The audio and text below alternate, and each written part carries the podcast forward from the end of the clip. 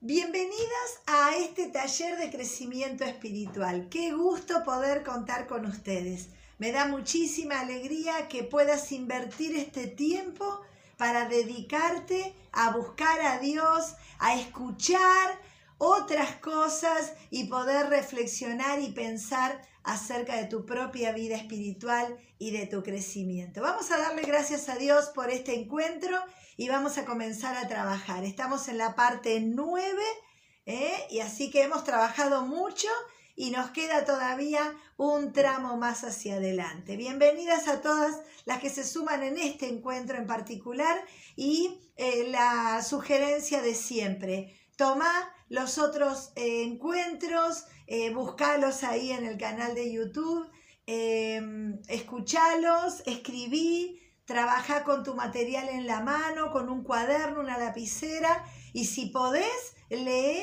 el capítulo antes de tomar el video para que puedas entender un poquito más de qué estamos hablando. Em, vamos a orar. Gracias Señor por este encuentro, gracias porque vos estás con nosotras siempre y porque Padre te gusta asistirnos, acompañarnos, eh, proveer para nuestras necesidades. Y papá, hoy queremos hablar de un tema especial, te pedimos que nos guíes, que sea eh, tu presencia sobre nosotras para que podamos entender de una manera espiritual todo lo que vamos a hablar. Y Señor, que seas vos cuidando a cada una de mis hermanas que hoy están en esta eh, ocasión tomando este taller. Gracias por este tiempo. Bendecí sus familias, bendecí, Señor, sus vidas. Prosperá, Señor, sus hogares. Guardalos y provee a sus necesidades. Y gracias una vez más por ser tus hijas y porque podemos contar, Señor, con tus recursos para todas nuestras necesidades. Oramos en tu precioso nombre, Jesús. Amén y amén.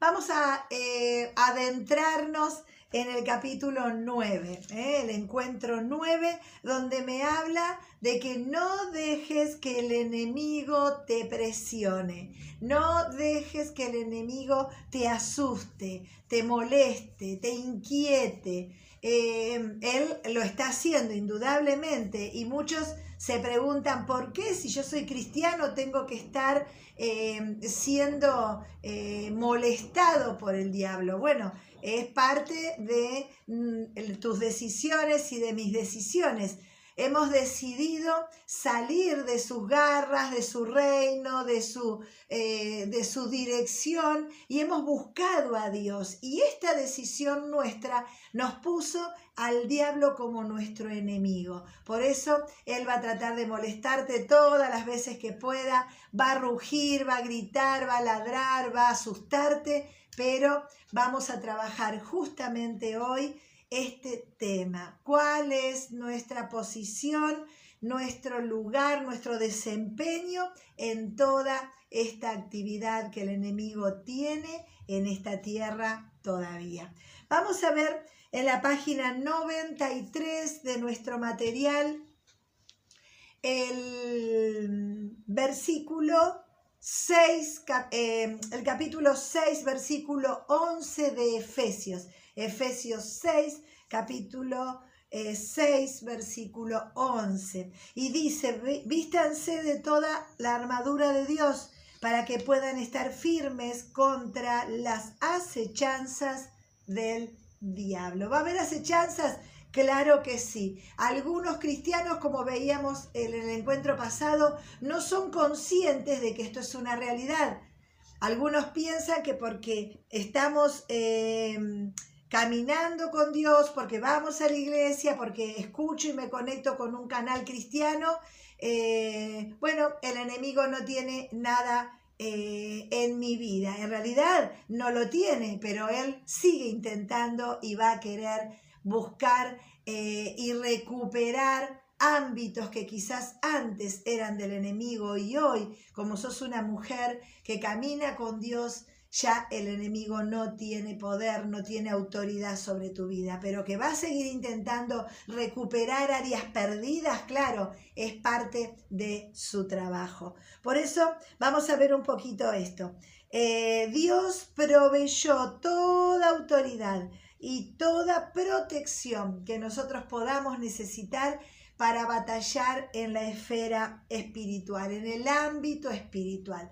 La vez pasada veíamos que hay una realidad, hay un ámbito espiritual que hace que nosotros eh, vivamos nuestras vidas espirituales y que tenemos que ser conscientes de que esa realidad existe. Está lo físico, lo que ves, lo que tus ojitos perciben, nuestros sentidos perciben, pero está el, ámbito espiritual que está desarrollándose simultáneamente a este. No es que em, en otro momento, cuando vamos a la iglesia o cuando haces tu devocional, hay un ámbito espiritual. No, el ámbito espiritual es continuo, simultáneo, paralelo con lo que estamos viendo y viviendo ahora. Entonces tenemos que ser conscientes para estar no con miedo, no asustados, no, no eh, em, eh, preocupados, sino por el contrario, confiados y tranquilos de que Dios está con nosotros y que no hay ámbito ni nada que a Dios se le escape y donde Él no tenga autoridad.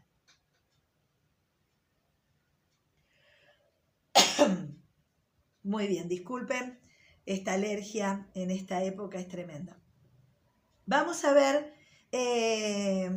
bueno, lo que decíamos, el poder y autoridad que Cristo nos entrega a los creyentes para poder resistir los embates del enemigo. ¿eh? Que en Cristo nosotros tenemos poder y autoridad para resistir y combatir, ¿eh? confrontar el reino de las tinieblas. Vamos a ver un poquito esto. La importancia vital, en este capítulo también vamos a estar trabajando la importancia de la madura espiritual y de la oración para proteger nuestras vidas espirituales. ¿eh? Muy bien. Vamos a la página 95 y vamos al punto 1. En el punto 1 habla de tomar conciencia de la autoridad y del poder. Y esto es clave. Tenemos todo para vivir en victoria.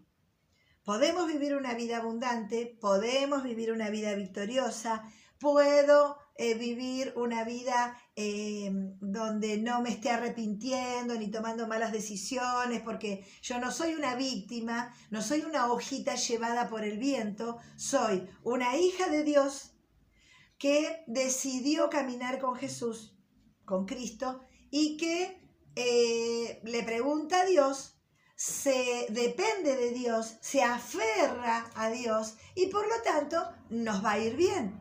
La Biblia dice, dile al justo que le irá bien. Y nosotras estamos en Cristo, estamos justificadas, nos va a ir bien. Ahora, pasamos tormenta, pasamos valles, pasamos desiertos, pasamos Egiptos. Sí, claro que sí. Pasamos momentos difíciles, malas noticias, situaciones tremendas. Sí, pero tenemos a Cristo y en Él somos más que vencedores. ¿Por qué? Porque en vez de quedarme en esos lugares, el valle, el desierto, Egipto, salgo, salgo, vuelvo a recuperar mi libertad, vuelvo a recuperar mi, mi esperanza, vuelvo a recuperar mi identidad. ¿Quién soy yo? Una hija de Dios, que pasa por desiertos, que pasa por valles, que pasa por Egipto, pero que puede volver a ser libre. Y esta es la idea. ¿Por qué? Porque podemos tropezar, podemos cometer errores, podemos tomar malas decisiones, podemos estar con personas que no tenemos que estar, sí, pero podemos volver a Cristo una y otra vez. ¿Por qué? Porque somos sus hijas y tenemos los derechos de hijas, tenemos el privilegio de ser hijas. Vamos a ver esto. Toma eh, conciencia de la autoridad y el poder. Fíjense, Lucas, Evangelio de Lucas, capítulo 9, versículo 1 y 2. Dice, habiendo reunido a los doce discípulos, o sea que es un mensaje que te aplica a vos y a mí, les dio poder y autoridad sobre todos los demonios y para sanar enfermedades. Y los envió a predicar el reino de Dios y a sanar a los enfermos. El Evangelio de Lucas capítulo 9. Esto dice la Biblia. Que Jesús les, los reunió, les habló, les dio autoridad, les dio poder sobre todos los demonios y para sanar enfermedades. Fíjense que Dios nos provee todo lo que necesitamos, todo lo que necesitamos, pero la verdad es que eh, todo lo que necesitamos y todo lo que tenemos no tiene como finalidad nosotros mismos. Que voy a disfrutar de esto, claro, pero me trasciende. Todo lo que yo recibo de Dios no es solamente para que llegue hasta aquí y aquí termine. No, llega aquí, pero trasciende. Dios quiere que uses todo lo que Él te da. Y Dios nos da todos los recursos para todas nuestras necesidades. ¿Sabía Dios que íbamos a tener al enemigo rugiente, molestando, em, em, asustándonos? Claro que sabía. El diablo está vencido. En la cruz del Calvario, una y otra vez lo vamos a repetir, el diablo fue derrotado. Ahora,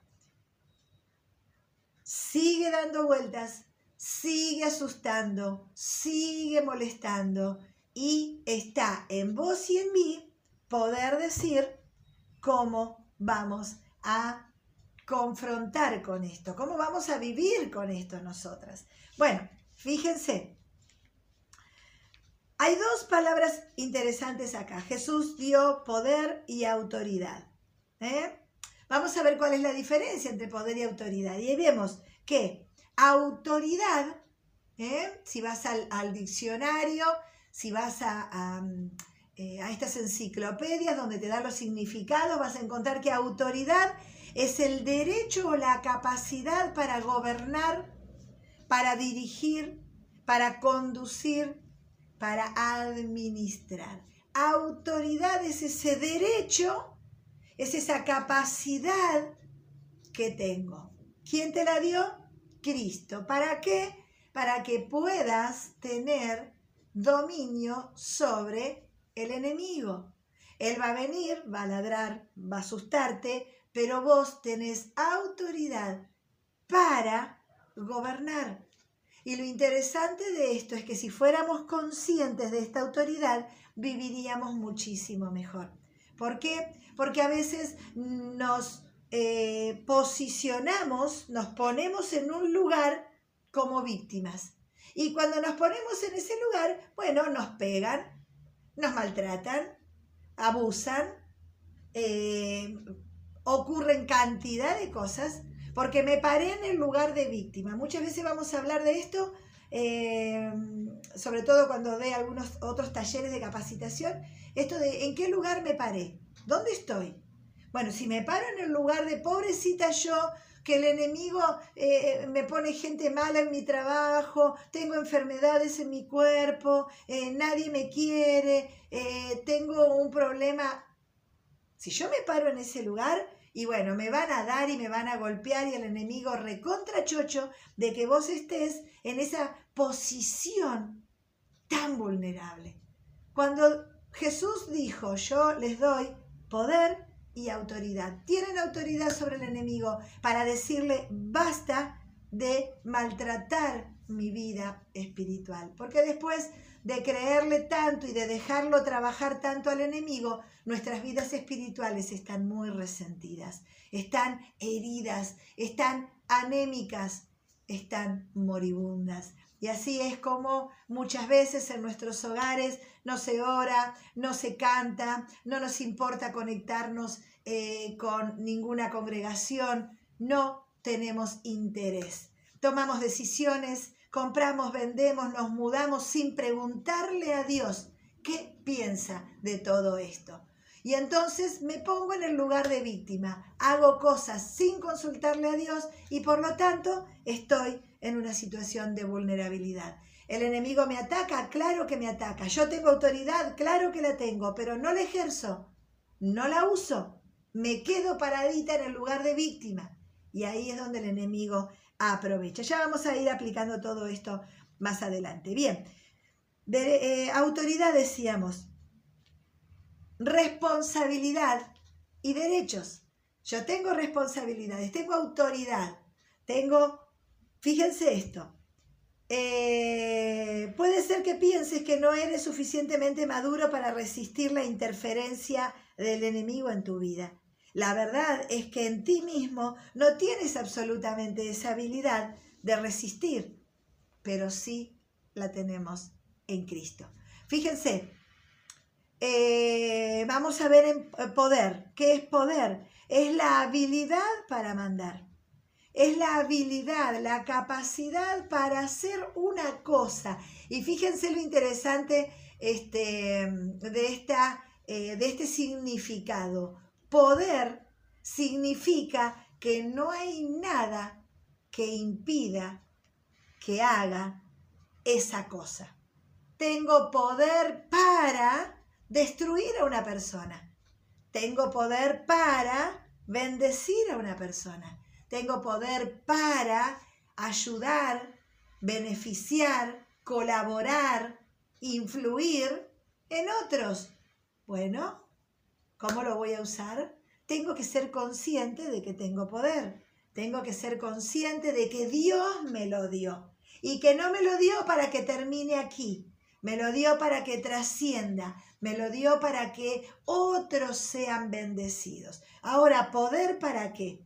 Para que nos aplaudan, para que nos eh, beneficien, para que tengamos privilegios. ¿Para qué? Poder para vencer. Poder para vencer autoridad sobre el enemigo y poder. ¿Para qué? Para superar esas situaciones que tenemos que atravesar. Dios sabía que íbamos a pasar por muchas situaciones difíciles. Por eso nos dio poder y autoridad. El enemigo no puede con nosotros. La Biblia dice, ni lo alto, ni lo bajo, ni lo profundo, nada puede sacarme de el amor de Dios, del lugar donde Dios me tiene cuidándome. No me puede arrebatar nadie. O sea que el enemigo tiene poder. No, no tiene poder. Ahora, me va a mentir, me va a engañar, me va a asustar, me va a amedrentar. Y entonces yo dudo, dudo me veo en una posición de, ¿será verdad todo esto que dicen por los videos, por las iglesias? ¿Será verdad? Porque yo estoy horrible. Yo lo estoy pasando re mal. ¿Será verdad todo esto? Dios quiere que ejerzas ese poder y esa autoridad. ¿Para qué? Para dejar de creerle al diablo, de que no sos valiosa, de que no vas a salir nunca de tu problema, de que no te vas a sanar, de que nadie te ama, de que tu vida no puede cambiar, de que tu matrimonio no puede restaurarse, de que tu hijo no puede volver a ser un hombre, una mujer de bien. Todo eso lo maquinamos en nuestra mente. El enemigo solamente nos asusta, nos maltrata, nos pone dudas. Y nosotras, cuando tomamos eso y lo guardamos un ratito, empieza a tener poder sobre nosotros. Entonces es el momento de ejercer el poder y autoridad y decirle al enemigo que sí, que no tiene lugar. Decírselo, no tenés lugar en mi vida, pero eso no es una frase vacía, eso es una realidad. No tiene lugar en tu vida. ¿Por qué? Porque en Cristo tenés poder y autoridad. Y por lo tanto, él no puede estar maltratándote. ¿Qué pasa con todo esto? Necesitamos vivir en comunidad. Necesitamos vivir al lado de otros, necesitamos tener el consejo de otros, necesitamos escuchar un mensaje de vida, de amor, de esperanza, de fe. Necesitamos estar empapados de las cosas de Dios. No que te vuelvas un fanático, no que vivas adentro de una iglesia, sino que busques a Dios cada día, en cada decisión, todo el día. No a veces, no de vez en cuando, no cuando estás triste, no cuando todo está mal, todos los días, disfrutando de una vida compleja, de una vida difícil, pero de una vida en victoria. ¿Y cómo lo podés ver? Caminando con Dios y obteniendo esa victoria, teniendo poder y autoridad sobre el enemigo. ¿Por qué? porque vienen las dudas, viene la tristeza, viene la depresión, viene la vergüenza, vienen los recuerdos de todo lo malo que hiciste en el pasado. Ese es tu enemigo, el que te acusa de todo lo que hiciste. Bueno, el enemigo sabe leer muy bien nuestros prontuarios. Él recuerda cada cosa que hicimos. Lo hace para hacerte acordar, para que vos vuelvas al pasado, para que te sientas horrible, para que mires tu vida y digas, es una vida miserable. En cambio, cuando podés decirle al enemigo, cállate, no me hables más de eso porque yo soy una mujer transformada. Soy una mujer que eh, Dios ha hecho cosas grandes y maravillosas. Soy el producto de la gracia de Dios y no de todas las cosas malas que me hicieron y que yo hice, sino soy una mujer nueva en Cristo. La Biblia dice, las cosas viejas pasaron, he aquí todas son hechas nuevas y esta es la verdad que yo aferro en mi corazón. Cosas nuevas para mi vida. Cuando el enemigo te viene a atacar, que sos esto, aquello y lo demás allá, le decís, no, yo soy una mujer nueva, redimida, restaurada, bendecida por Dios. No soy más aquella, yo soy una nueva mujer, una nueva mujer regenerada. ¿Por qué? Porque Dios ha hecho cosas grandes y maravillosas. Si no me vengas con el pasado, yo miro hacia adelante, miro hacia el futuro.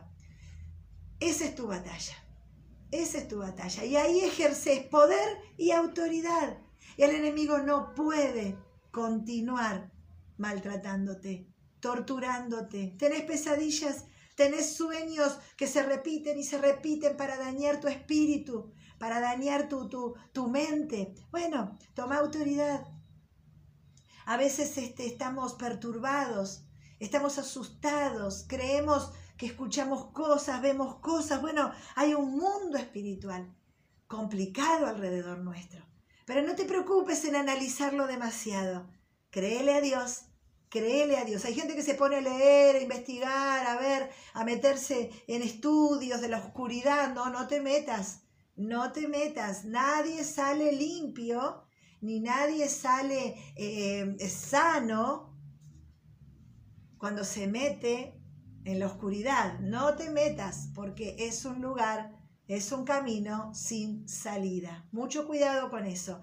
Nada de jugar con el diablo, ni andar leyendo, investigando sectas, eh, satanismo. No, no, no, no, todo esto, toda esa porquería hay que dejarla para que se arregle el enemigo con Dios y vos aferrate de Dios, créele a Dios, busca a Dios y, y alegrate porque tenés todo lo que necesitas. ¿Para qué? Para salir adelante. Todos tenemos que enfrentar nuestros propios gigantes tenemos que enfrentar nuestros propios em, obstáculos, cada uno de nosotros. No es tu vida la misma que la mía. Ahora, tenés que proponerte buscar a Dios y vivir bien, buscar consejo, ejercer tu poder y autoridad. Por eso el enemigo no te puede torturar. Podés vivir en libertad. Vamos al punto 2. Demuestre ese poder y autoridad ¿Cómo? Y ahí vamos a ver algunos detalles. Poder y autoridad. Fíjense esto. Eh, cuatro calificaciones necesarias para poder ejercer este poder y esta autoridad. Bueno, primero la creencia. Necesito creer que tengo ese poder y autoridad. Eh, si tomo confianza, si tomo con confianza la autoridad que Cristo me da, la voy a ejercer con confianza. Si yo acepto que Dios me dio esto, lo uso, lo uso, lo uso. No es para que esté este, eh, haciendo cosas raras por ahí, es para que disfrute mi vida y para que el enemigo no me moleste. Fíjense, creer en Cristo, creer en su palabra, creer que Él me dio autoridad. Creer en Cristo, creer en su palabra, creer que Dios me dio autoridad. Construye tu fe en tu autoridad estudiando la Biblia, para, en los evangelios, me dice Anderson. ¿Para qué? Para que pueda ver cómo vivió Jesús. Jesús no andaba peleándose con el diablo, ni gritándole, ni, ni reprendiéndolo todo el tiempo. Hubo situaciones muy concretas, muy claves. Quizás nunca te encuentres en esas situaciones. Es probable que mm, pases por esta tierra y nunca te encuentres en las situaciones que Jesús encontró. Pero si llega a haber alguna situación, con esa calma, pero con esa autoridad y con ese poder que tuvo Cristo. Y que te lo entregó a vos, te lo dio a vos para que lo uses. Eh, segunda, vimos la creencia. Creo en Cristo, creo en su palabra, creo en que me dio autoridad. El punto dos, humildad. Necesito ser humilde para creer que ese poder y esa autoridad no emanan de mí. No soy yo, es Cristo que está en mí. O que yo estoy en Cristo, pero no es mío. Y esto es humildad. Cuando nosotros queremos vivir en victoria, no es por mi poder. Cuando nosotros decimos, estoy bien, estoy eh, superando esta situación estoy mejor que ayer, estoy em, elaborándolo y estoy mejor.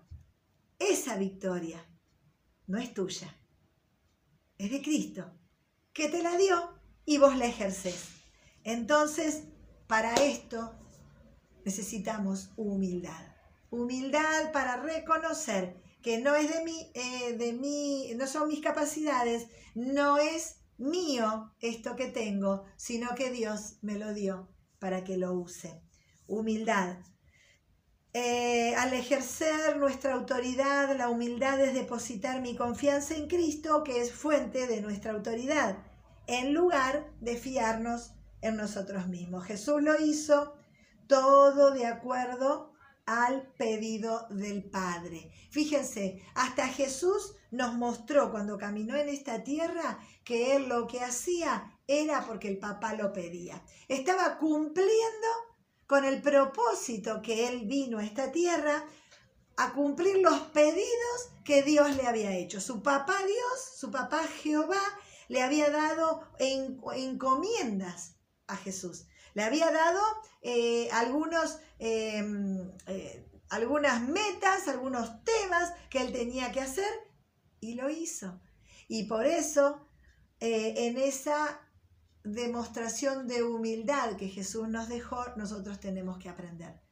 Tenemos que ser humildes. No es por nosotros, es por Dios. La verdadera humildad dice, no soy yo, es por la gracia de Dios. El tercer punto es de nuevo. Fíjense qué interesante. Hechos 4, Hechos capítulo 4, versículo 31 dice, eh, el lugar en el que estaban congregados tembló y todos fueron llenos del Espíritu y hablaban con denuedo la palabra de Dios. Fíjense, ejercían autoridad. ¿Cómo lo ejercían? Con denuedo. ¿Qué hacían? Predicaban el Evangelio. Fíjense que ninguna de estas cosas es para pelearnos, ninguna de estas cosas es para ganarle eh, a, otra religión con argumentos. Ninguna de estas cosas es para eh, plantarme eh, o plantarnos como poderosos individuales personales, eh, para ser renombrados o que nos pongan una estatua en la plaza del, pueblo. Ninguna de estas cosas es para eso. No es para enfrentar a los gobiernos, ni es para eh, ir a pelearme. Ninguna de estas cosas. Poder y autoridad para poder vivir una vida en libertad, para predicar el Evangelio, para cumplir tu propósito, para cumplir con tu misión en esta tierra, para hacer lo que tenías que hacer cuando Dios te mandó acá. Jesús vino con un propósito, lo cumplió y volvió al Padre. Nosotros vinimos aquí con un propósito. ¿Vas a cumplirlo? ¿Vas a predicar la palabra? ¿Vas a ayudar a otros? Ya vamos a ver un listado por ahí. ¿Ya eh, vas, a, vas a hacer una bendición? ¿Vas a ser pacificadora? ¿Vas a reconciliar gente con Dios y entre la gente? ¿Vas a ayudarlas a que estén mejor? Bueno, ese es nuestro propósito. Ese poder y autoridad no es para que, eh, bueno, nos elijan gobierno. Es para que nosotros podamos cumplir con nuestro propósito. Bueno, si tu propósito está acá en que seas gobierno, está bien. Este, celo, porque ese va a ser tu propósito y Dios quiere que lo cumplas. Pero si no, ya sabemos que tenemos un montón de otras cosas más para hacer. ¿Cómo? Con denuedo. Por eso hay que persistir, hay que insistir, hay que continuar. No te detengas, no te rindas. Con denuedo. ¿Qué hace el enemigo con nosotros? Nos enfría, nos cauteriza, nos hace insensibles, nos hace em, indiferentes. Eso es lo que hace el diablo. Y ahí es donde tenés que tener poder y autoridad, donde vos tenés que volver a ser la persona que eras, donde tenés que recuperar tu identidad en Cristo. No dejes que el enemigo te saque tu ministerio, tu matrimonio, tu paternidad, eh, tu economía, porque el diablo viene por todo viene por todo. Imagínate una estantería llena de trofeos. No viene por uno, quiere llevarse todo, quiere llevarse tu matrimonio, tus valores, quiere llevarse todo. Eso es lo que quiere el diablo. Y ahí tenés que ejercer poder y autoridad y decirle, no, no te vas a llevar nada. No te vas a llevar nada, voy a cuidar mi matrimonio, voy a cuidar a mis hijos, voy a defender, voy a cuidar mi salud, voy a defender mis valores, mis principios. Estoy acá, tengo una identidad, esta soy yo. Bueno, eso, eso es poder y autoridad. No es andar gritoneando por un micrófono a nadie, es poder y autoridad. Y no, no es una este, indirecta a nuestro querido hermano Anacondia que, que tiene una trayectoria maravillosa y una bendición para esta tierra, su vida y su ministerio. Pero vos conoces eh, quizás estas eh, manifestaciones ¿no? públicas que eh, para enfrentar al enemigo de una manera eh, más bien, este, ¿cómo se dice?, mediática. No es la idea. La idea es que puedas tener poder y autoridad para vivir vos una buena vida. Vos una buena vida. Si vas a trascender y van a ocurrir otras cosas, maravilloso. Pero empecemos por casa y empecemos a tener poder y autoridad para vivir una buena vida. Fíjense, la osadía y el denuedo inspirado por el Espíritu Santo hizo que eh, detrás de todo esto es el, mm, e, e, es el éxito de la iglesia cumpliendo con su propósito. Lo opuesto es el temor, el cuidado, el qué dirán, no queremos molestar. Cuando nos ponemos así, bueno, la Biblia dice con denuedo, con entusiasmo. ¿Se acuerdan cuando estudiamos el tema del entusiasmo? Si buscan en el, en el diccionario, dice entusiasmo, es esa exaltación del ánimo inspirado por, por, por el Espíritu Santo. Dice por una inspiración divina ese ánimo que se, que se fortalece y se levanta por una inspiración divina. Algo que no viene de mí, no viene de mi buen carácter, no viene de mi historia, no viene de mi genética, no viene de mi costumbre, no viene de mis hábitos, viene de Dios para mi vida. Y es ese entusiasmo que hace que prediquemos el Evangelio. Porque en realidad la finalidad, cuando Pablo, cuando habla en hechos, dice, el lugar estaban congregados y fueron llenos del Espíritu Santo. El denuedo, este entusiasmo, es muestra de que estamos llenos de Dios, llenos del Espíritu Santo. ¿Para qué? Para tener poder para mí, para lograr los autos y las casas. No, para poder compartir el Evangelio, para ayudar a mucha gente. Fíjense, aquí tenemos la listita. Eh, eh, y agregamos algunas cositas nosotros. Dice el llamamiento, estoy en la página 96 para las que están con el material.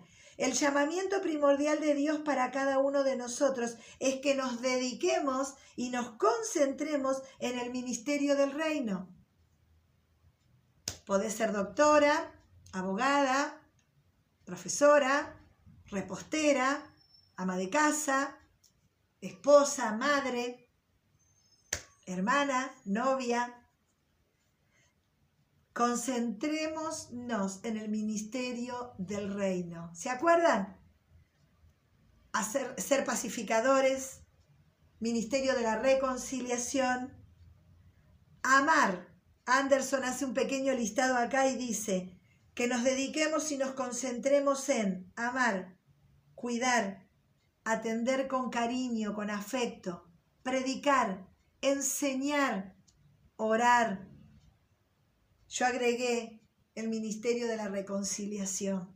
Ser solidarios, ser hospitalarios, ser sensibles, ser generosos, ser humildes, ser prudentes, ser sobrios. Todos estamos eh, con un llamado tenemos un llamado, quizás tengas eh, un llamado específico, ir como misionero al África, maravilloso, pero tenemos también todo esto que cumplir. El que va, está en África o si el Señor te manda a otro lado, eh, bueno, no es solo eso lo que tenés que hacer. Tenés que amar, que decíamos, em, cuidar, atender, predicar, enseñar, orar, ayudar, hacer la paz, ser generosos, bondadosos, sensibles. Todos tenemos ese llamado, todas tenemos este llamado y algunas un llamado específico. ¿eh? Bien, em, por medio de las tentaciones, las dudas, el pecado como el orgullo, em, la culpa, ¿eh? Cuando el enemigo me recuerda, acuérdate que el enemigo es el acusador, así que él te va a recordar todas las cosas malas que hiciste. Eso es así. Él se acuerda y te las hace acordar a vos. Ahora, eh, él te va a acusar. Trae pena, trae vergüenza, eh, te pone triste, depresión, te paraliza. Entonces ya no cuidamos a nadie, ya no nos importan lo que sufren otros, porque mi propio sufrimiento es muy grande, eh, no me importa nada, eh, fui buena y no me salió bien, empiezo a dudar de todas las cosas que yo defendí, empiezo a dejar valores que eran importantes para mí, pierdo mi identidad. Y esto es lo que el diablo quiere. Vos fíjate que con muy poco él logra que nosotros tiremos todo y nos alejemos de nuestro, eh, nuestro origen con Dios, de nuestra relación con Dios, de nuestra amistad con Dios. Me siento decepcionado de Dios, me siento traicionado por Dios, me siento que me falló, que se olvidó, que no soy importante. Todo eso piensa mi cabeza. Y entonces no tengo libertad ni tengo salud. Entonces yo puedo ejercer el poder y autoridad que tengo en Cristo para decirle al enemigo que no tiene lugar en mi vida. Que se vaya con todas las dudas y con toda la vergüenza y con todos los recuerdos, porque yo soy una nueva mujer. Fíjense, ¿cómo logro, cómo logro em, colaborar para que, ¿cómo hago para que estas cualidades se desarrollen en mi vida? ¿Cómo hago para que eh, eh, tenga más fe? para que yo pueda entender estas cosas espirituales. Y como te dije la vez pasada, yo estoy convencida de que Dios está hablándote a tu corazón ahora. Él está iluminando tu mente y tus pensamientos para que puedas discernir esto de lo que estamos hablando. ¿Por qué? Porque esto es clave para tu vida espiritual y para que crezcas, para que no te quedes chiquitita, para que no te quedes vulnerable, sino que puedas sentir que estás creciendo y madurando y siendo cada día más fuerte en tu fe y tu vida espiritual cada día más sólida. ¿Por qué? Porque la vamos a necesitar, porque vivimos en una sociedad compleja, con una realidad que nos está superando y entonces tomamos el poder y la autoridad que Dios nos da. ¿Cómo lo hago? Estudiando la Biblia, como ahora que estás aquí, en oración, en tu oración individual, en tu oración con otros, en tu búsqueda de Dios, leyendo libros, buenos libros. Pedí consejo, no compres cualquier libro, no compres cualquier cosa que veas en los negocios, porque parezca cristiano o diga este, eh, miembro de la iglesia de, de Estados Unidos. Cuídate con eso, pedí consejo. Pedí consejo, pedíle a tus pastores, pedíle a tus líderes, preguntales, quiero leer un libro, quiero comprarme algo bueno, quiero bajar de internet algo. Podés comprar por internet este, libros, podés comprar libros físicos, ¿eh? este, podés pedir prestado y devolverlos. Hay que devolver los libros. Que nunca en tus bibliotecas haya libros con nombres de otras personas. ¿eh? Esos libros tienen que volver a sus dueños, pero podés pedir libros. Podés pedir prestados libros en esta época económica tan compleja que vivimos. Podés decir, eh, pastor, ¿me presta un libro? A tu maestro, a tu líder, a tu eh, guía de grupo pequeño. Decirle, tenés un buen libro para que lea, quiero leer un libro. y, y, y buscas, buscas, buscas consejo. Hay libros muy buenos que te pueden ayudar a seguir creciendo en tu vida espiritual y desarrollar estas cualidades que hablamos. Bien, vamos al punto 3. Hablamos de la armadura espiritual. La vez pasada hablamos un poquito, ahora vamos a hablar un poquito más. Esto es un tema muy conocido para todos ustedes, por lo menos la mayoría. Pero bueno, son muy grandes las posibilidades de tener problemas en la vida cristiana. Estamos en el mundo. Jesús dijo, están en el mundo, no son del mundo, pero están en el mundo. O sea que las posibilidades de tener problemas en esta tierra son todas. Tenemos todas las posibilidades.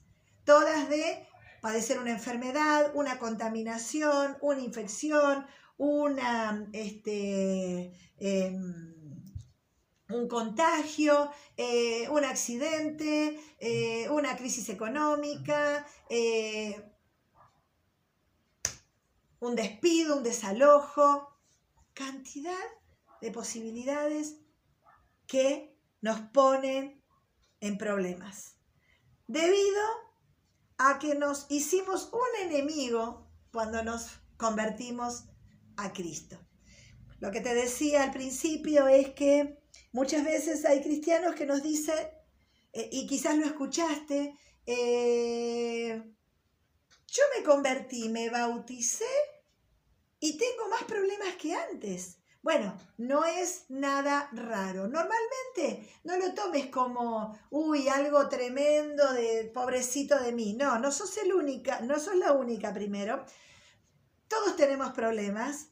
Eh, convertidos o no convertidos. Los vecinos también tienen problemas. No te hagas la fantasía de que los vecinos no van a ninguna iglesia y la pasan mejor que vos. Eso es una fantasía. Esa es una fantasía. Hay gente que te dice, no, pero yo voy a la iglesia, eh, colaboro, ayudo y me va re mal. Y el vecino, que es malísimo, no va a ninguna iglesia, él le va re bien. No creas esa fantasía, no es verdad. Si tu vecino vive en el mismo país que vos, no eh, no es que le va bien. Vos estás viendo cualquier otra cosa o no sabes cómo le va. Entonces no fantasees con eso. Ahora, si ocurre algo, antes de encontrarnos con Dios, nosotros vivíamos de cualquier manera. Mentíamos, eh, hacíamos eh, cosas malas, teníamos buenos valores algunos, pero mm, a veces los negociábamos porque nos convenía. Entonces, el enemigo no tenía un gran interés por nuestras vidas, porque éramos absolutamente funcionales. Y si teníamos que hacer algo malo, lo íbamos a hacer. Cuando Cristo entra en nuestras vidas y nos convence de pecado el Espíritu Santo, y nos damos cuenta de que esto está bien y esto está mal, entonces ahí no es, es acá, yo tengo un cambio de vida. Tengo un cambio de vida. Y empiezo a molestar al enemigo. Empiezo a molestar porque antes yo quizás hacía cosas malas, pero ahora me voy a cuidar. Y entonces el enemigo ya no puede utilizar mi vida para dañar a otra persona. Antes la podía hacer, pero ahora me voy a parar, voy a evitarlo, voy a eh, detenerme. Entonces el enemigo está muy molesto con nosotros. Por eso hay una guerra espiritual hay batallas que se libran todos los días en tu economía, en tu sexualidad, en tu integridad, en tu fe, en tus relaciones, en tu vida espiritual, en todo. Una batalla continua. Ahora, ¿para qué te lo digo? ¿Para que te asustes? No, para que sepas que Dios está a tu lado, que estás teniendo victoria, que te ha librado de cantidad de cosas en este día el día está terminando y Dios te ha librado de cantidad de cosas que no fuiste consciente. Cantidad, desde virus a accidentes de tránsito, desde hasta un despido. Hay personas que iban a ser despedidas y no lo fueron y nunca se enteraron. Estuvimos cerca de personas que estaban enfermas y no nos dimos cuenta. Y ahí pasó la enfermedad. Bueno, a ver, la, armadura es necesaria. ¿Por qué? Porque estamos en el mundo, no somos del mundo, estamos en el mundo y necesitamos estar protegidos. El hecho de que te hayas encontrado con Dios, el hecho de que seas una hija de Dios, te da eh, em, una identidad y te permite usar cosas que son de Dios para tu propio cuidado. Y Dios te ha dejado que vos elijas. Y te avisa y te dice, necesitas la armadura. Lo vimos la semana pasada. No salgas en remera si estás en pleno invierno. No salgas a la batalla en hojotas, porque no vas a poder batallar. No vas a poder batallar. Fíjense esto. Eh,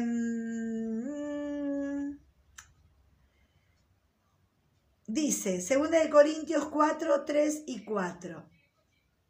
Eh, su meta era mantenerte ahí, cegándose de la provisión de Dios para tu salvación. Hablábamos del, enemigo, ¿no? Antes eh, el enemigo prefería tenerte lejos de Dios porque eras, bueno, eras funcional, pero ahora no, así que estamos en problemas. Ahora, fíjense, fíjense, sigue dedicado a echar a perder tu vida mediante el engaño que tiende a probar que el cristianismo no sirve para nada, no funciona, tu fe no tiene ningún sentido, eh, eh, el que te hagas la buena tampoco funciona. Eso es lo que te dice el enemigo.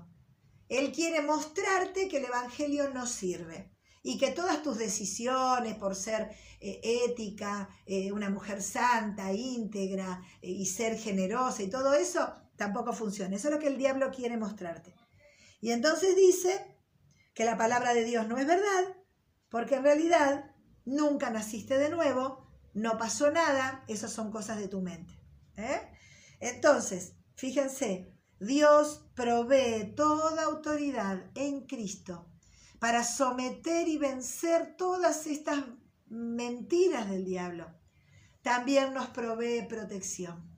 Toda esa protección que necesitamos para detener los ataques que vienen en el reino espiritual. vivimos simultáneamente nuestra vida espiritual y nuestra vida física. Es una eh, continuidad. Esto es así. Entonces, si no somos conscientes, somos atacados. ¿Y qué? Que me vaya re bien en mi vida física y mi vida espiritual está muriéndose. ¿No te sirve? No estás sana, no estás libre, aunque tengas dinero, aunque tengas eh, eh, recursos, no estás sana, no estás libre.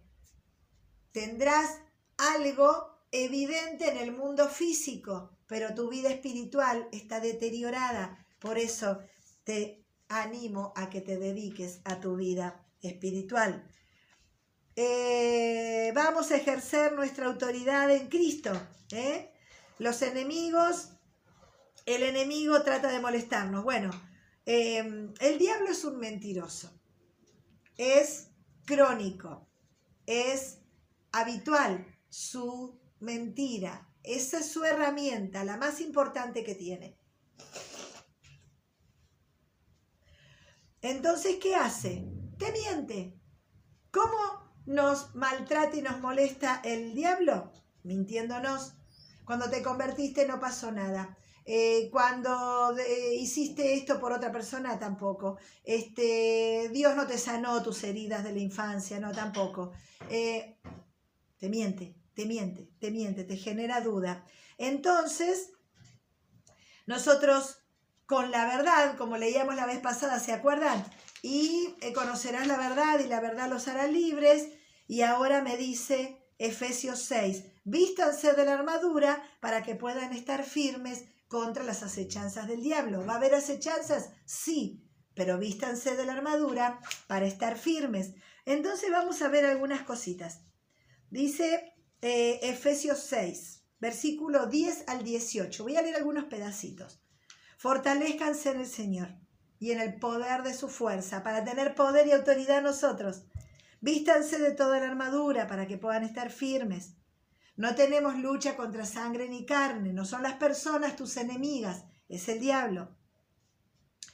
Eh, tomen toda la armadura de Dios para que puedan resistir en el día malo. ¿Conoces estos días? Estoy segura que sí. Y no siempre pasa por tu economía, no siempre pasa por tu salud, a veces pasa por las relaciones, a veces pasa por tu fe, a veces pasa por, tu, por tus dudas, por tus temores. No siempre es un ataque a lo físico y a lo material. Muchas veces son tus emociones, es tu corazón el que está en la batalla. Días malos los conocemos ¿Por qué? Para que cuando acabe todo estemos firmes. Cuando se vaya esta pandemia, cuando termine todo este tiempo que estamos viviendo tan duro, cuando se eh, termine toda esta situación que estamos atravesando, estemos firmes. Porque si no, no lo vamos a estar. Nuestra fe decae cuando las cosas no están bien. Por eso Busquen la armadura, vestidos para triunfar. ¿Qué me pongo? Lo mejor que puedas. Ponete bonita, pero usa la armadura de Dios. Fíjense. Eh, firmes, ceñidos nuestros lomos, dice su palabra, con la verdad, vestidos con la coraza de justicia, calzados los pies con el apresto de la paz, tomado el escudo de la fe para que puedan apagar los dardos del maligno, eh, la espada del Espíritu, que es la palabra de Dios, y orando en todo tiempo, con toda oración y súplica, y velando, atentos, prudentes, sobrios, em, sabios, sabias, velando que no nos agarre desprevenida, que no nos agarre la noche sin aceite en nuestras lámparas, que no nos agarre desatentas, que no estemos en cualquier otra cosa y nos hayamos olvidado de nuestra vida espiritual, porque vas a lograr cantidad de cosas, pero si no sostenés tu vida espiritual, nos deterioramos también físicamente. Bueno, rapidito, cinturón de la verdad, ¿eh? te contaba la vez pasada que es esa, era ese cinturón de cuero que se usaba a la altura de la cadera y que cuando iban a la guerra se levantaban, cuando iban a hacer un trabajo o alguna, alguna cosa, se levantaban los vestidos largos y se eh, apretaban a la altura de la cadera. El cinturón de la verdad te recuerda que no podés negociar con el enemigo. No hagas nada que sea por izquierda, no hagas nada que sea trucho, no compres cosas baratas porque sabes que son robadas, no le creas las mentiras del diablo, no mientas. Algo re eh, clarito está acá, dice eh, eh, por Anderson, permanece firme en la verdad al relacionar todo lo que haces con la verdad de Dios. Si te viene un pensamiento a la mente que no armoniza con la verdad de Dios, sácalo. Si se presenta una oportunidad de hacer o decir algo que comprometa o se opone a la verdad, evítalo. Adopta una regla sencilla de conducta. Si es la verdad, estoy dispuesto a lo que sea. Si no es la verdad, no cuenten conmigo. Si es la verdad, estoy dispuesto a lo que sea. Si no es la verdad, no cuenten conmigo. No me voy a meter en nada que esté en contra de la verdad. ¿Por qué? Porque lastimo el corazón de Dios. Y si lastimo el corazón de Dios, lastimo mi propio corazón. Cinturón de la verdad. La verdad en el medio del cuerpo, en el medio de mi existencia. Está ahí, no me puedo olvidar. Coraza de justicia. La justicia es algo que Dios hace por mí. Yo soy pecadora, merecía la muerte, Cristo muere en la cruz por mí y me justifica, me perdona. Por lo tanto, hace justicia para mí. ¿Qué pasa con esto? Esta es la coraza de justicia, la coraza que me pongo aquí. ¿Qué tiene que ver con nuestra vida y con nuestra armadura tiene que ver con el arrepentimiento y con la confesión. Las cristianas, los cristianos, ¿nos podemos equivocar? Sí. ¿Podemos pecar? Sí. Va, preferir que no, pero podemos pecar, claro que sí, porque somos humanos. Y nos podemos equivocar. ¿Qué hacemos con esto? Pedimos perdón. Pedimos perdón. Me arrepiento primero. Primero digo, uy, lo que hice está mal. Esto lastima el corazón de Dios. Y lastimó a otra persona, trae malas consecuencias. ¿Y ahora qué hago? Me arrepiento, Señor. Y pido perdón. Reconozco. Y me comprometo a que no lo voy a volver a hacer. Así voy creciendo en mi vida. Hay cosas que me van a costar más y tengo que volver a arrepentirme, volver a pedir perdón y volver a proponerme, no lo voy a hacer. Y probablemente dentro de un tiempo lo vuelva a hacer. Bueno, vuelvo a arrepentirme, a pedir perdón y a comprometerme a que no lo voy a volver a hacer. Y voy creciendo. Hay cosas que no las volví a hacer nunca más. Y hay cosas que todavía me cuestan. Bueno, probablemente a vos también. Por eso, la coraza de la justicia es ese recuerdo de que Jesús me hizo justicia por mí. Él pagó por mí. Por eso cada vez que peco me vuelvo a arrepentir. Cada vez que peco me arrepiento. Eh, necesito entender y aplicar el principio de la confesión. Señor, me equivoqué. Señor, fui injusta, mentí, estuve mal. Perdón, Señor. Y recibo su perdón. Eh, la confesión no es decir lo lamento. Ah, disculpen. Ah, qué pena es decir, hice algo malo, quiero, no lo quiero volver a hacer. Calzados con el Evangelio de la Paz, nosotros, eh, dice Colosenses 3:15, pero la paz de Cristo debe mandar también tu corazón y eso es posible solamente cuando dejas que la palabra de Cristo habite ricamente en ti. La Biblia, no te leí lo que dice el pasaje, leí lo que dice Anderson. Colosenses 3:15 habla de que abunde la palabra en vos. Necesitamos conocer la palabra, necesitamos tener la palabra y entregar la palabra. Predicar el Evangelio de la paz. El Evangelio de la paz es el que me va a hacer que yo abunde en la paz, abunde en la palabra de Dios, abunde en buenas obras. Que sea una pacificadora, que donde esté lleve la paz. ¿Por qué? Porque así voy a evitar las divisiones entre los hermanos, las divisiones entre las familias, las divisiones entre las comunidades. Voy a trabajar codo a codo con Cristo para que vivamos mejor. Nunca va a salir una palabra de crítica para destruir a otro de nuestras bocas. Tenemos que proponernos ser pacificadores, calzados con el Evangelio de la paz. Donde estamos, hacemos la paz. Esto al enemigo no le gusta para nada, así que eh, ya sabemos que le molesta. Cuarto, el escudo de la fe. Comparo mi vida con la palabra. La fe bíblica es sencillamente lo que crees de Dios y su palabra. Mientras más sepas de Dios y su palabra, más fe tendrás. ¿Qué significa esto? Que cuando vos te metes en la palabra de Dios como estás haciendo en este tiempo para escuchar y aprender un poco más, aprendes más del gran Dios que tenés. Y cuanto más lo conozcas, más podés descansar en Él, porque vas a conocer de su amor, vas a conocer de su poder, vas a conocer de su misericordia, de su perdón, de su este, sensibilidad para vos.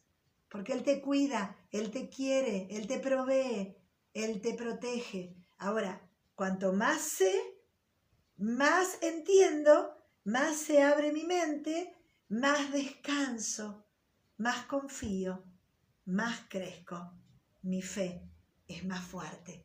Ahora, el escudo de la fe es el que va a detener los ataques del diablo.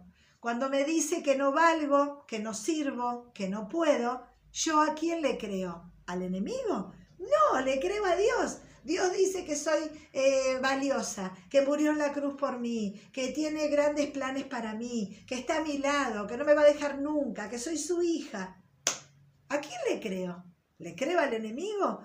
No, le creo a Dios. Entonces, la fe es ese escudo que cuando vienen las mentiras del diablo a decirme, vos no podés, vos no servís, vos no tenés nada, yo no le creo al diablo, le creo a Dios. Y ahí es donde la armadura va teniendo sentido para mí yelmo de la salvación, tuk, el gorrito ese que usaban los eh, que iban a la cárcel, a la, a la mm, guerra, yelmo de la salvación, estos soldados que se cubrían según las generaciones de guerreros y los lugares este, y las culturas de diferente manera, pero todos eran muy em, eficaces para cuidar la, el lugar más importante. Fíjense que era la cabeza del guerrero y el pecho del guerrero que está donde están las partes blandas, donde cualquier eh, ataque, flecha, palos, eh, lanzas, lo que sea, podían eh, lastimarlo de muerte. Cubrir nuestra mente es muy importante. Por eso cuidado con lo que ves, cuidado con lo que escuchás, cuidado con lo que hablas, cuidado con lo que consumís, con lo que pones en las redes. Poné cosas que edifiquen a otros y eh, seguí a personas que edifiquen tu vida, no aquellas que te van a mandar mensajes donde estás escuchando un doble discurso. Cuidado con esto, porque a veces hasta personas que parecían muy buenas o muy espirituales pueden llegar a dar doble mensajes y no ser de bendición para tu vida. Yermo de la salvación, cubrí tu mente, donde se pierden y se ganan las batallas. Ahí está, donde recordás los pasajes bíblicos, donde recordás las veces que Jesús y Dios te asistieron, donde recordás las veces que le prometiste cosas a Dios. Aquí, aquí pasa todo. En esta mente están tus batallas, tus victorias y tus derrotas. Por eso cubramos la mente con la salvación. ¿Qué es esto? Recordar que eres una hija de Dios Recordad que el Señor te rescató. Recordar tu salvación y el momento donde saliste de la oscuridad para vivir en la luz de Jesús. Recordar el momento donde tu vida no tenía ningún sentido y ahora tu vida tiene propósito. Recordar el momento en que estabas aún con cosas materiales, pero sin vida espiritual, muerta en tus delitos y pecados, muerta en tu soledad, muerta en tus emociones, en tus eh, eh, eh, torbellinos, en tus tormentas mentales. ¿Para qué? Para empezar a vivir una vida diferente. Recordá eso. Por eso, el yelmo de la salvación es el que te recuerda que sos una persona rescatada, redimida, restaurada o en restauración. Eres una hija de Dios y nada puede separarte del amor de Dios. Para eso tienes que leer la Biblia, para recordar estos pasajes. Ni lo alto, ni lo bajo, ni lo profundo, ni... Nadie puede sacarte del de amor de, Cristo. Bueno, último eh, parte de la, de la, armadura, la espada del Espíritu. ¿eh? La palabra de Dios es un arma ofensiva. Eh, cuando hablamos de rema, la palabra de Dios, acá cuando está hablando Pablo en Efesios, no usa la palabra logos, usa la palabra rema para dirigirse a palabra de Dios. Y es esa palabra especial para vos. Una palabra que cuando vos leíste la Biblia, hiciste tu devocional, por eso no te pierdas estas oportunidades de vivir una vida espiritual intensa. Cuando vos abrís la Biblia, algo ocurre algo ocurre. Dios quiere hablarte. ¿Y qué pasa? Te da una palabra, porque está la palabra logos. Logos, el significado de logos, eh, me habla de que es una palabra para todos. ¿eh? Es una palabra donde este, uno eh, la, la suelta, la larga, la dice, es para todos. Una palabra para todos. ¿Qué podría ser lo que estamos haciendo ahora? Es, logos, es palabra para todos, bendición para todos, em, algo que aplica a todos. Ahora, cuando Pablo habla acá en Efesios, usa la palabra rema. Y cuando hablamos de rema, hablamos de algo especial para mí. Algo que Dios quiere decirte en este tiempo para vos. Algo que Él tiene preparada, preparado para vos, en este tiempo. Quizás ya recibiste remas en otro momento y seguí disfrutando de esa vida espiritual intensa. No te quedes en lo aburrido, en lo mediocre, en lo común. Busca esta relación con Dios eh, apasionada. Búscala, búscala. Hace eh, de esta vida algo especial, algo especial. Así se lo podés transmitir a tus hijos podés entregárselo a otros, dejar una herencia en esta tierra. Ahora, eh, usa la palabra rema. Esta palabra, esta espada del Espíritu es una rema, es algo especial con lo que vos vas a batallar. Pero es esa palabra de Dios. Y es esa cosa especial que Dios te pidió a vos. Tenemos que defendernos porque el enemigo viene a atacarnos. Tu vida no sirve para nada. No tenés propósito, te dice el enemigo. ¿Vos a dónde vas a ir? ¿Qué querés eh, em, predicar a quién? No, pero si vos no, saliste nunca de tu barrio, de tu, de tu casa, ah, no tenés plata, nadie te conoce, eh, ¿qué podés hacer vos? Eso es lo que te dice el diablo. En cambio, si vos le podés creer a Dios, Dios puede hacer cosas grandes y maravillosas con tu vida. Esa rema, esa palabra que te sirve como espada en tu mano para batallar al enemigo y decirle, mira, vos podés decir cualquier cosa porque yo le creo a Dios. Yo le creo a Dios. Y no hace falta más que esto. Porque cuando el enemigo ve que tu fe te sostiene, aun cuando leíste el diagnóstico adverso, aun cuando lo que querés que cambie todavía no ha cambiado. Y esa situación que estás orando y sigue igual. Tu fe te sostiene. Esto es suficiente para que el enemigo se retraiga. Esto es lo que tenemos que hacer. Esto es poder y autoridad.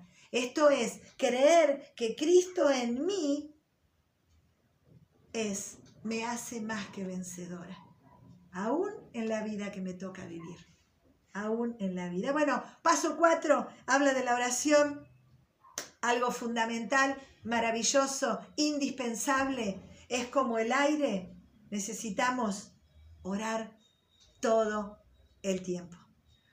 Un pastor amigo, Jorge Tassin, pastor nuestro durante muchos años de nuestras vidas, eh, tenía un escrito que decía orar la vida. Orar la vida, no una oración, no cumplir a la mañana, a la noche, no cuando hay cultos, siempre, todo el tiempo. Habla con Dios. Todo el tiempo, comunícate con Él, línea abierta, banda ancha, todo el tiempo con Dios, Dios, Dios, Dios en tu cocina, Dios en tu dormitorio, Dios en la calle, en tu trabajo, en tu facultad, Dios en tus problemas, Dios en tus victorias, Dios en tus derrotas, Dios, todo el tiempo con Dios en oración, pidiendo por otros, dando gracias a Dios por lo que tenés, pidiendo e intercediendo por los que sufren, clamando para que sigas creciendo, para que tengas de nuevo, para que seas humilde, para que puedas tener el escudo de la fe y ponerte toda la armadura antes de enfrentar tu propia realidad. Antes de enfrentar cada día, aferrate a tu salvación, a la palabra de Dios, a la oración, a la paz aferrate a tu salvación, créele a Dios que estás cumpliendo una misión en esta tierra. No te quedes en la tristeza y en la depresión, no te em, detengas, no te rindas. Dios está con nosotras. Te mando un cariño grande, te espero la semana que viene. Toma estos talleres cuando puedas, eh, paralos, escribí, orá, Créele a Dios. Busca en tu Biblia, marcala, marca tu Biblia. Marcala porque vas a eh, recordar. Ponele fecha cuando el Señor te da una palabra, una rema para vos. Ponele fecha. Escribile arriba en la Biblia. ¿Qué te dijo? Y ponele fecha. Dentro de unos años, cuando la vuelvas a ver, vas a ver una y otra vez cómo Dios estuvo a tu lado, te asistió, te, te, te dio mensajes, te animó te protegió, te cubrió. Este es el Dios que tenemos. Te mando un cariño grande. Te espero la semana que viene. Seguí leyendo, seguí preparándote. Prepárate en oración para que cuando estemos juntas Dios te revele cosas. Este es un tiempo especial. Un cariño grande. Dios te bendiga mucho.